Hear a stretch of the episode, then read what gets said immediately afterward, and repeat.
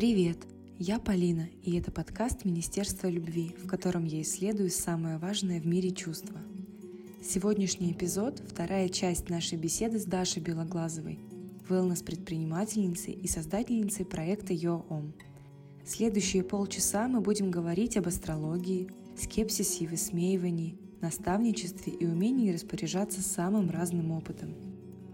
Пока мы заговорили про тренды, мне вот что хочу спросить. И как раз сюда можно и привязать астрологию. Да. А, буквально на днях в Нью-Йорк Таймс вышла статья про то, что астрология становится очень интересным рынком для венчурных инвесторов. Ух ты! Одним из... э, Что же ты раньше мне не сказала, Одним из Полина? прогнозов была цифра что-то вроде больше двух миллиардов долларов. Мгм. И появляются стартапы, которые хотят закрыть потребность человека в самоидентификации и нахождении опорных точек в том, как жить в этом мире. И вообще статья очень интересная, я советую ее прочесть, она подробная, там есть э, вот такие вырезки интервью с разными экспертами рынка. Такая растущая популярность, э, наверное, говорит нам о месте астрологии в, этой, в этом мире, в этой жизни. Потому что все, что у меня изначально откликалось про астрологию, это там кто-то Павел Глоба, Первый канал, а, вот эти вот э, прогнозы астрологические на последние э, страницы журналов с телепрограммами и прочее. Потом, как бы я эту тему немного задвинула, и она мне, в принципе, никак меня не касалась. А потом снова я встретилась с людьми, которые там, либо занимаются астрологией, либо обращаются за услугами астрологов. Но скепсис у меня сохранялся до недавнего времени. И ну, невозможно не обратить внимание на тренд, что иногда авторитетные люди, которым ты доверяешь, они тоже в эту область погружаются и выстраивают свои какие-то жизненные циклы согласно и, и даже инвестируют миллиарды долларов. Для меня вот э, переломным моментом было, во-первых, дружба с астрологом, О, да, это меняет жизнь. а второе это пост одной девушки, которая больше 10 лет проработала в науке, а сейчас занимается психологией.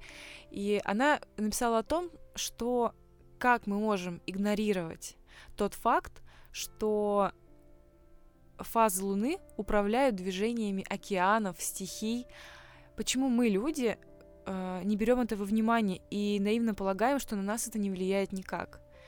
И после этого Ну, То, 80% состоим из воды, да. И это во мне что-то повернуло. Вот мой, мои окуляры, они сдвинулись, и э, скепсис сменился интересом. Э, Сейчас я наблюдаю за несколькими астрологическими проектами. Я вижу, что ты сама тоже э, учишься в какой-то академии, постоянно э, следишь за повесткой. И у тебя вроде даже есть курс, посвященный Луне с Надей Павловской, который я вообще узнала от Вари Веденеевой, которая для меня как раз э, несколько лет подряд является таким примером, вдохновляющим в части системности, следования своим принципам, изучением себя, честности. Вот, э, я немного рассказала свою повестку про эту тему. Интересно послушать, что думаешь ты э, и что ты начала вот в качестве первых шагов совершать для того, чтобы погрузиться в это. Спасибо. Да, астрология, любовь моя. Ты знаешь, наверное, ладно, я уже признаюсь, мне всегда нравилось то, что я не до конца понимаю. И э, тот факт, который ты сказала, что Луна, она влияет на приливы отливы, да, океана, и вот, а, мне кажется, он у многих людей является неким трансформационным, то есть вот именно с него люди задумываются, что да, все-таки в этом что-то есть. Мне еще нравится такой подход к этому, что все же говорят, живи в гармонии с природой, но все почему-то забывают, что космос это тоже природа. Все привыкли, что природа это речушка, травинка, я не знаю, дождик, облачко и так далее. А вот солнце, которое сейчас светит, вот основное наше светило, это не природа, а луна, которая ночью появляется. А Меркурий и так далее, да, вот понимаешь, вот эти все планеты, которые существуют, они же довольно близко на самом деле к нам. Да, мы на них не можем на метро доехать, но условно а, то, что мы про них ничего не знаем, ну, по сути, на самом деле мы очень мало знаем про эти планеты, потому что, ну, come on, по понятным причинам.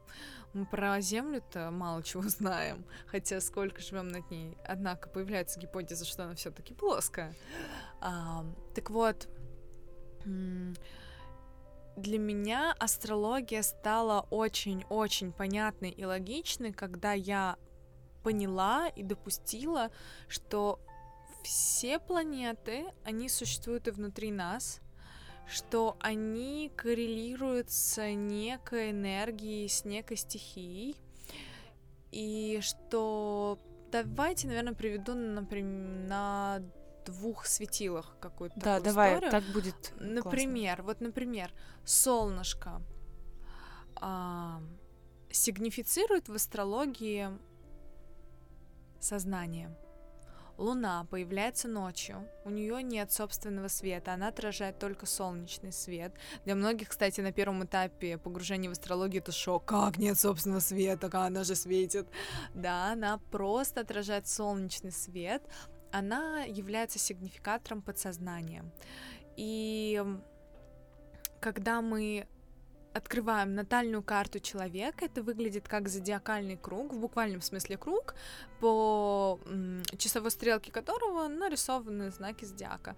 И вот тот знак, в котором мы видим символ Солнца, это, собственно, и есть тот знак зодиака, к которому вы являетесь. Например, Полин, ты кто? Я Овен. Вот, значит, когда ты родилась... 23 марта. Да, значит, вот 23 марта солнышко было в знаке Овна. Все все логично, да. А, соответственно, Луна была в каком-то другом знаке, когда ты родилась, а, или даже в том же, если, например, ты родилась в новолуние, да. А, Юпитер был в каком-то еще знаке, Уран, Плутон и так далее. Разные планеты э, находились в разных знаках, в разных домах. Дома означают сферы жизни. Сейчас такой мини-вводный урок, да, в астрологию. Но возвращаясь вот к Солнцу и Луне, а, например, почему Солнце является сигнификатором сознания? Ведь Солнце, даже когда человек рождается, что говорят, он появился на свет Божий. И Луна а, является также сигнификатором матери, потому что считается, что когда ребеночек находится в животе у матери, он как бы от нее очень сильно зависит. И по Луне еще идут зависимости, да, мы смотрим зависимости, страхи, привычки и то, от чего человеку спокойно. Мы тоже это все видим в натальной карте благодаря Луне. И вот когда ребеночек в животе у матери, он же зависит от мамы. Он ест в буквальном смысле то, Через что неё. ест мама, да. Он питается вот этой женской силой, мощной очень силой земли, силой воды. Он эм, дышит тем, чем дышит она. А потом он появляется появляется на свет, он делает первый вдох, и он в буквальном смысле становится освещенным, проявленным, да, вот как солнце проявляет все. Ночью все не проявлено, а солнце днем оно все проявляет, все становится видно, ребенка становится видно. Мы знаем, какой у ребенка знак зодиака, все уже никуда не уйдешь. И мы можем а, сделать из этого, например, какие-то выводы. Опять же, это зависит от знака и дома, да, в котором это все находится. То же самое мы можем сказать и про другие планеты. Помимо планет в астрологии есть куча интересных других тем, например, фиктивные точки, ну, там вот кармические, про которые я рассказывала, но это прям совсем уже надо еще 15 подкастов, и я не возьму, конечно, на себя ответственность там это все прям пересказывать, потому что это очень глубокая тема, и учителя, которым я доверяю и с которыми я занимаюсь вот второй год, они как раз можно скажу такое страшное слово староверы.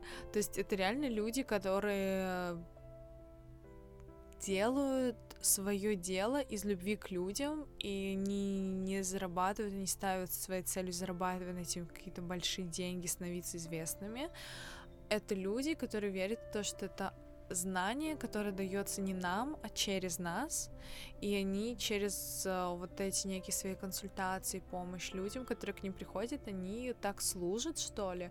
И мне очень это в них нравится. Мне меня вдохновляет каждый раз, когда я вижу с ними, когда я слушаю их, потому что они даже тебе, как ученику, как ученица, преподносит информацию так, что тебе тоже хочется служить, а не просто использовать эти знания, чтобы предугадать будущее и так далее. Этим мы, конечно, не занимаемся. Да, конечно, я могу там пальцем в небо что-то сказать и примерно сориентироваться, что меня ждет нам на этой неделе, в зависимости от того-то, сего-то, но я этим не занимаюсь. Вообще, моя собственная карта, та карта, которую я смотрю реже всего.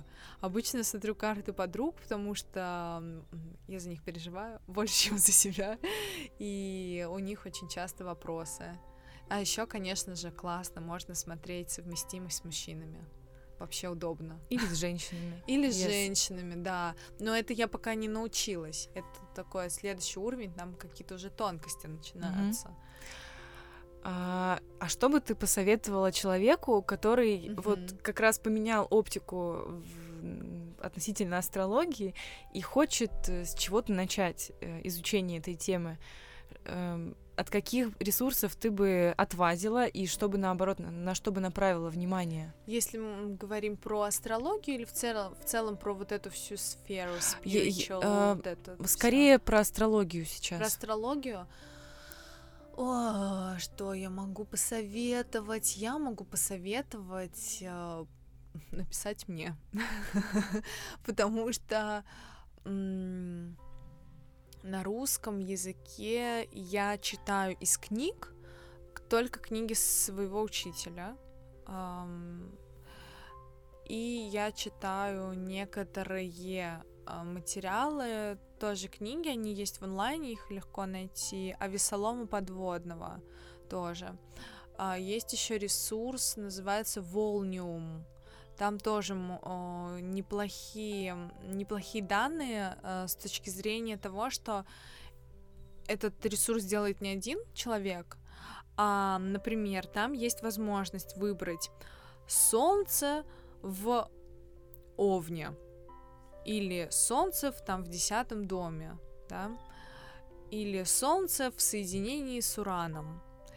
И тебе открывается страничка, на которой из разных источников по астрологии, зарубежных и российских, а, выписаны, прям даны а, мнения на этот счет. И ты можешь для себя уже понять, что вот действительно в данном случае там подходит, откликается, что нет, как-то э, изучить это объективно. Но я, конечно, за то, чтобы находить своего учителя. Вот я, наверное, всегда в первую очередь за то, чтобы и кто-то, конечно, специально учит, а мне кажется классно, когда тебя именно вот как-то приводит, то есть ты отправляешь запросы, и как-то раз-раз-раз в твоей жизни все выстраивается так, что твой учитель приходит в твою жизнь. Ну, я здесь еще скорее про такой обывательский интерес, э, чтобы А-а-а. применять это в своей жизни. А, я поняла. То есть, когда не, не хочешь изучать, ну, астрологию, но тебе Ты хочешь это использовать, да. Да, да, да. Я тогда советую Мамочки, неужели я могу посоветовать только одного человека в России? Надю Павловскую. Надю Павловскую, конечно, это вообще моя любовь, обязательно ее. Остальных мне очень нравится, на самом деле много. Мистик Мама, если на английском только. Мы обязательно добавим ссылочки с зарубежными тоже, вот, инстаграмами, как раз очень удобно, которые я читаю, это действительно очень крутые астрологи, они очень интересный аспект рассматривают, и, конечно же, я читаю астрологов, которые с юморком, но я не могу, я, правда, эм, я человек, который верит во все, и человек, который просто зависим от хорошего настроения и чувства юмора, потому что когда мы шутим, когда мы используем чувство юмора на постоянной основе своей жизни, мы поднимаемся над любой ситуацией, над, над вообще всем, потому что мы можем над ней посмеяться. Если вы не можете посмеяться над ситуацией собой или вообще чем-нибудь, то, скорее всего, рано или поздно вам придется пострадать на эту тему, потому что, да, это помогает не идентифицировать себя с чем-то конкретным. А что бы ты сказала на юмор такой скорее высмеивающий вообще как раз э, все темы и spiritual, и астрологии, и вот э, области самоулучшений, скажем, mm-hmm. самоисследований, самоулучшений. Mm-hmm. Ну, ничего страшного. А, такие люди есть, конечно же, и просто что значит высмеивание? Это значит отрицание, да, ну, скажем так, отрицание через юмор, вот так. Просто э, их путь сейчас он в другом. Они хотят исследовать, например, внешнее пространство. Им тоже это важно, интересно. Вот как раз занимаясь астрологией, э, простите, если я надоела с этой темой, э, я смотрю такое количество карт, что я понимаю, что какому-то человеку вот реально хорошо, правильно в этой жизни больше исследовать внешнее пространство, заниматься какими-то материальными вещами, учиться работать с формой, да, можно так, наверное, сказать. А кто-то уже условно это понимает, или ему даже не нужно это понимать, ему нужно внутренней историей заниматься. Всем по-разному. Нет такого, что как бы вот человек высмеивает, и он плохой, он ничего в этом не понимает. Нет, как бы ему так правильно и я считаю, что в этом ничего страшного нет. Просто он, возможно, этот человек не, не умеет э, сформулировать так, что, друзья, очень интересная у вас версия, вообще это все так любопытно. Я надеюсь, придет время, я побольше на тему изучу. Вот на данный момент, условно, я углублен в другое. Вот хочу с вами тоже поделиться. Можно же так сказать. Вот. А так это просто такая некая можно назову базовая какая-то базовый оступок, наверное, так, когда ты очень сильно переживаешь за свое эго, и тебе очень хочется постоянно быть выше, лучше, круче другого человека, умнее, рациональнее, знаешь, вот это вот все. И ты стараешься другому человеку всеми возможными способами донести, что вот он не прав, его позиция неверна, сейчас мы ее высвоим э, вообще со всех кругов, и будем тогда чувствовать себя лучше. Но это просто, опять же, вопрос неуверенности в себе. Когда ты уверен в себе, ты как раз допускаешь, что ты не один тут самый умный, тут как бы вообще-то нас людей 9 миллиардов. Вот. Классно. Интересная тема как раз про вообще уверенность в себе и э, смелость выбирать вот то, что тебе близко, даже если это не очень популярно и не очень э, социально одобряемо. И меня, конечно, восхищают люди, которые а, умеют слышать, слушать свой голос Согласна. и действовать в согласии с ним. Особенно если это какие-то новые рынки, э, спорные ниши, и особенно если это делают э, молодые совсем люди. Ты знаешь, забавная история, коротко расскажу. Это э, не, наверное, не история, а какое-то внутреннее наблюдение. Я когда Юром создавала только, ну, это 4 года назад было, а, я думаю, боже, я сейчас, мне нужно срочно, мне нужно срочно стать самой популярной, просто вот, это как раз вот был период, когда я была очень уверена, ну, первые шаги, ты вообще ничего про это не понимаешь. Это вообще очень интересная тема первых шагов. Да, да, я думаю, мне просто, потому что иначе, вот это как раз не про неуверенность в себе, иначе сейчас вот появится просто миллион таких же ресурсов, сайтов и порталов на эту тему, и все и, и условно и про меня все забудут, и ничего у меня не получится. Это я вот сейчас такими прямыми, абстрактными, грубыми формулировками говорю, что я пыталась завуалировать, какие переживания в себе пыталась завуалировать тогда, на тот период. В общем, шутка. Прошло 4 года, до сих пор так, по-моему, никто не появился. А как ты готовилась э, к скепсису? Как ты готовилась со встречи со скепсисом относительно темы, которую... Я его ни разу не встретила. Это очень интересно. Очень. Я говорю, мне просто действительно везет. Я, я же знаю, какое количество вообще как раз скептицизма на эту тему существует. Но я ни разу за эти четыре mm-hmm. года не встретила человека, Круто. который бы мне сказал, фу, что за бред. Ну, условно это действительно вот про притягивать каких-то своих людей, мне кажется, потому что я знаю огромное количество подобных а, сайтов не про spiritual, а, наверное, просто даже там йога, здоровый образ жизни, где, опять же, просто чуть ли не под каждым а, постом комментарии или какие-то высвеивания в прямом эфире из серии «Это все неправда». Что за бред, Что да? за бред, да я, наоборот, с каждым днем получаю все больше и больше благодарности, и вот я вижу все больше и больше растущий отклик у аудитории на то, что я транслирую. Причем, чем более странные и аутентичные и персонализированные посты я делаю, тем больше отклика чувствую. Это, наверное, про то, что когда ты э, все больше раскрываешь себя и не боишься быть собой. Ведь я тоже только учусь быть собой. Я уверена, что через год я снова буду какой-то ну, другой немножко. Э, и тоже через год поговорим. Буду транслировать. Через годик еще тут встретимся, да. Э, и и вот. А что для тебя стало поддерживающим фактором вот в этом обретении себя на данный момент и выборе этого пути. Для кого-то это менторы, наставники. Я знаю, что ты а, дружишь с а, несколькими классными предпринимательницами. Да, я их люблю э, очень. Э, это популярное, да, сообщество Women. Women. Да, конечно. Скажи об этом. Ох, это моя любовь, потому что девушки делают просто такую потрясающую историю на российском рынке.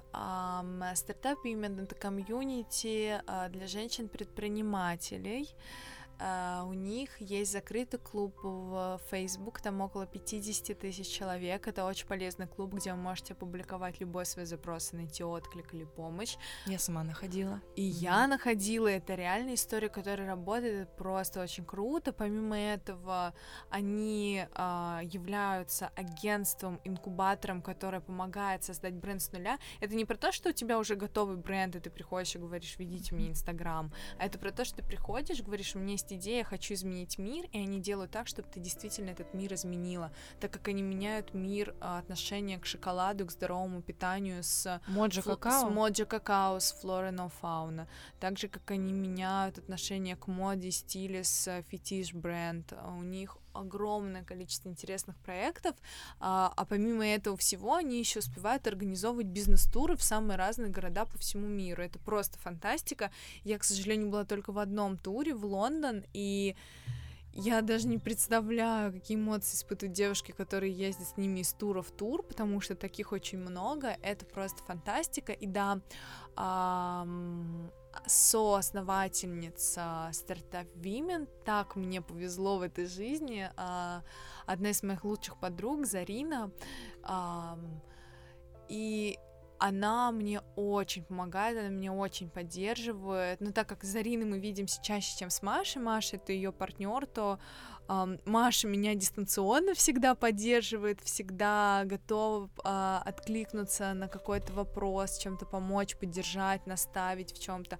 А Зарина это человек, с которым я в первую очередь делюсь какой-то своей новой идеей, которая говорит, нет, типа, не продумано, да, или, о, да, срочно делай прямо сейчас, иди, вот все, откладывай все, иди срочно Здоровая делай. поддерживающая обратная связь постоянно да, есть. Да, да, да, это, конечно, очень помогает, и я, конечно, всем э, желаю, чтобы был какой-то предприниматель-наставник рядом, потому что Наверное, не просто действительно найти такого человека, который ни одну собаку съел, простите за выражение, на всем деле.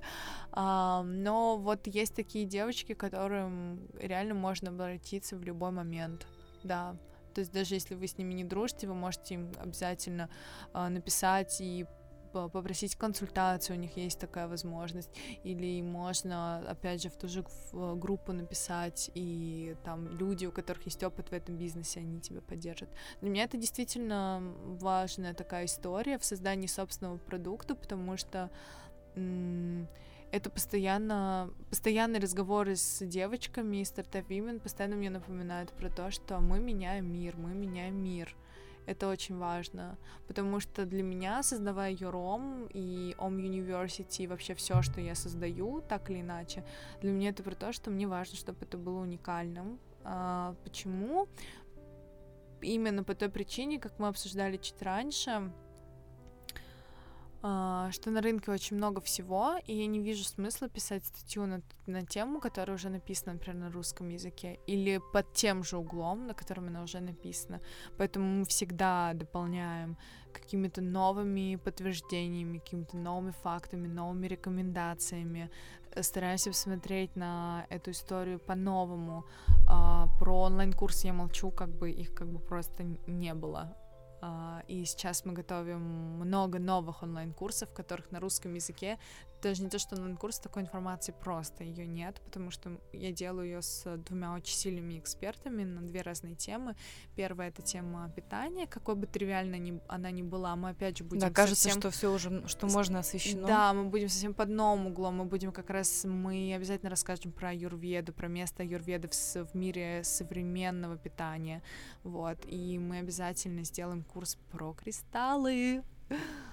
Кстати, да, вот это тоже такая новая для России О, тема. да. Как раз на прошлой неделе открылся Кварц э, Кварц. Стор, у да. них сайт открылся, Мгм. так они существуют а, дольше, конечно же, и, и этот магазин делают чудесные Аня Беневская и Полина Сохранова, две просто прекраснейшие женщины, которые делают свое дело со стилем и сознанием и экспертностью, и это действительно люди, которые, а, я думаю, что они и точно изменят мир, потому что так круто рассказывать про кристаллы, и так классно разбираться в этом всем и преподносить это так стильно. Ух, ну не знаю я таких пока на российском рынке.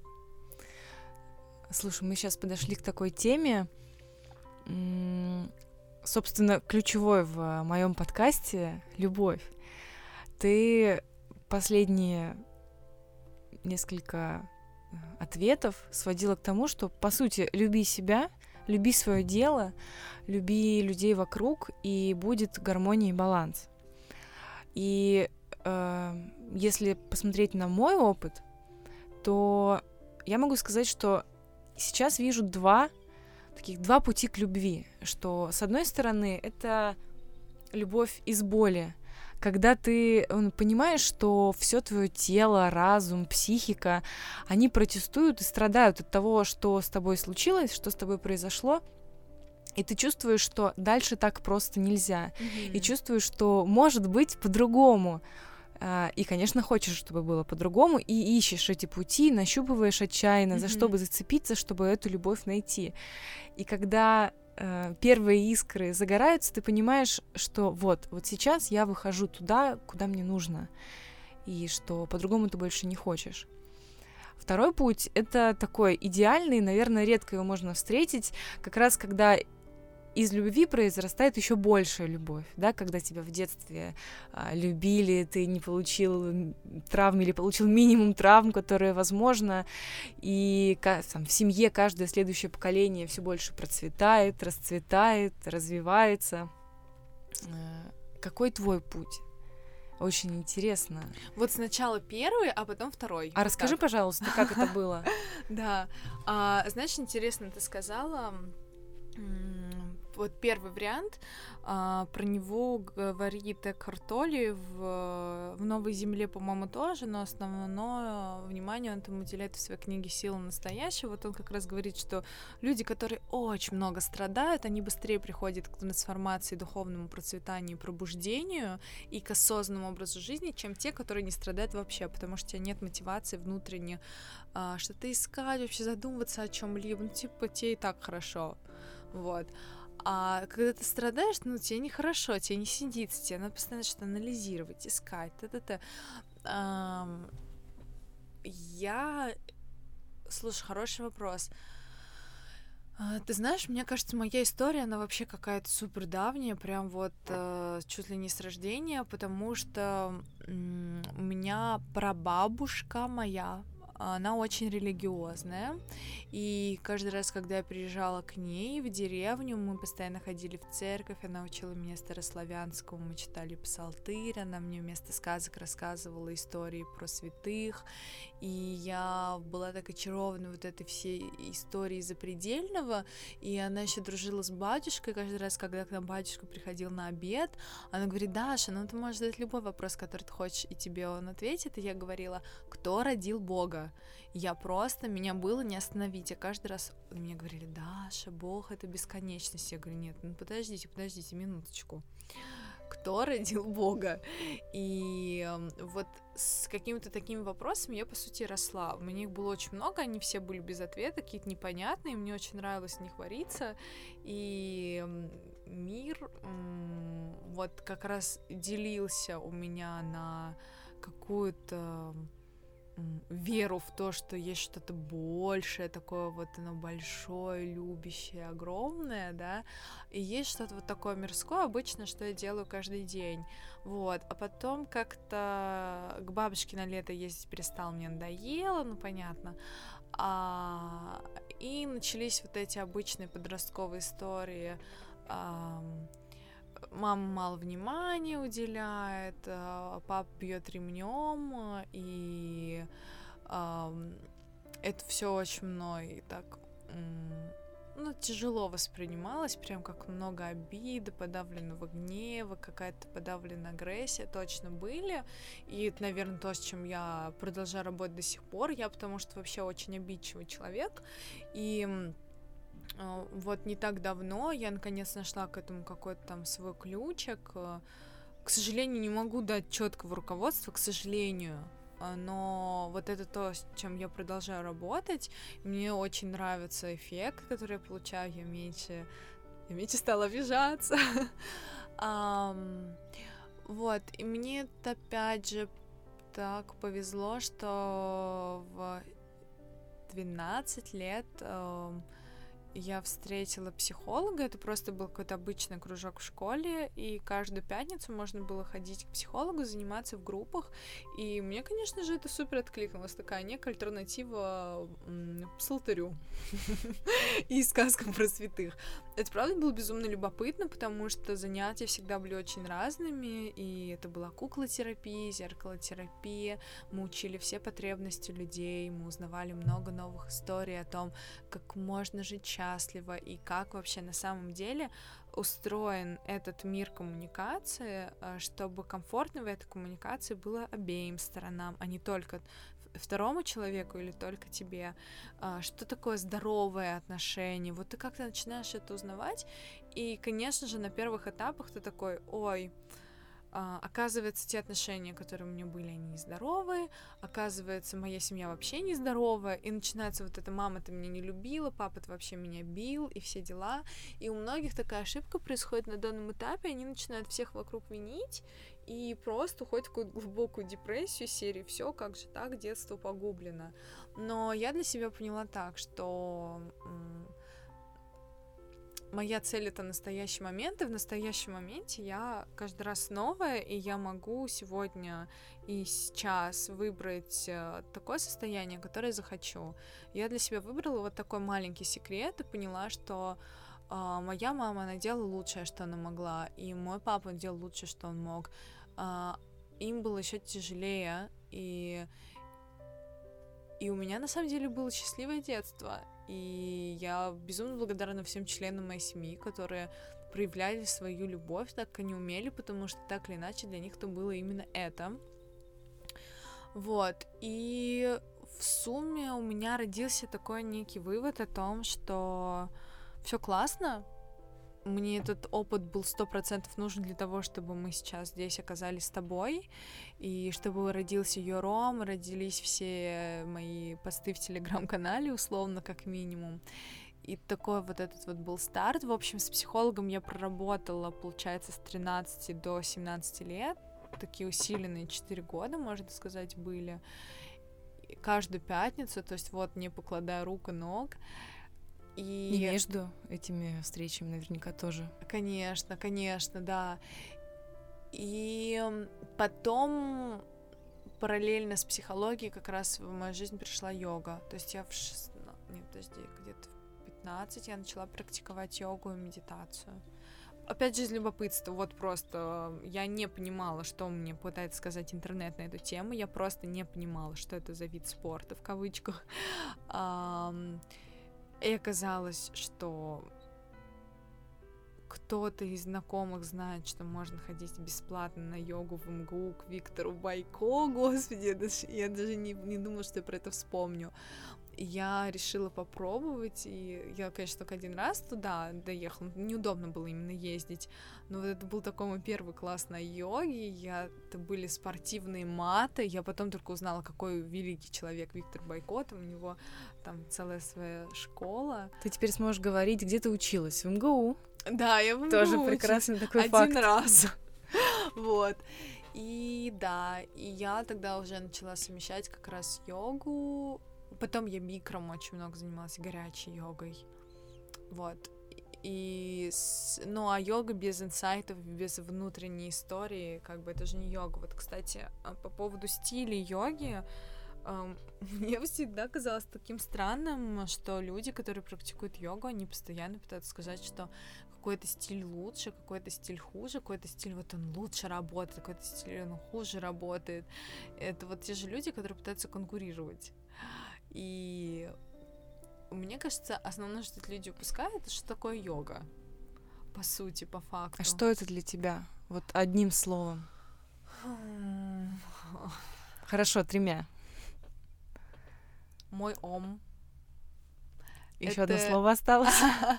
это именно как раз то, что послужило вдохновением назвать проект именно так, потому что как-то вот читаешь, кажется, твой ом, да, ну вот что это значит, ну, условно, твой космос, да, но по факту ом — это некий абсолют, это некая точка, где ты чувствуешь себя в гармонии с чем-то, что ты даже раньше не догадывался, что существует внутри и вовне. Да, ом — это некая космическая... Да. И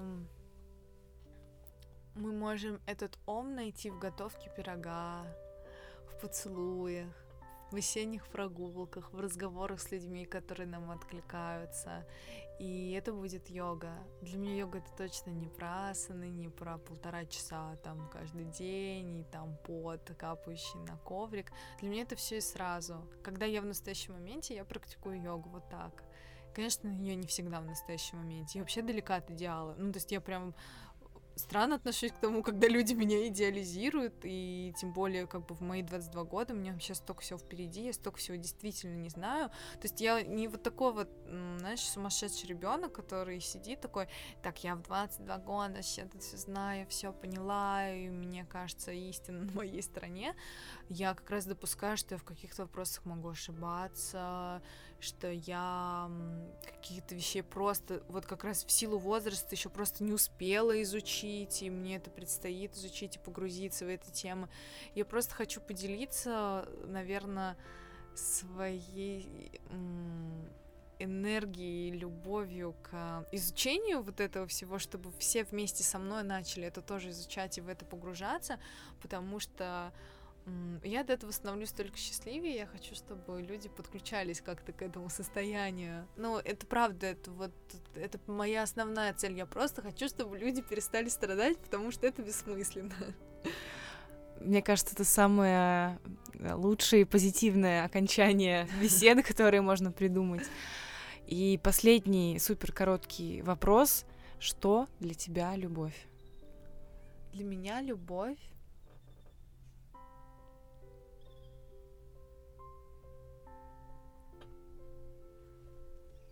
это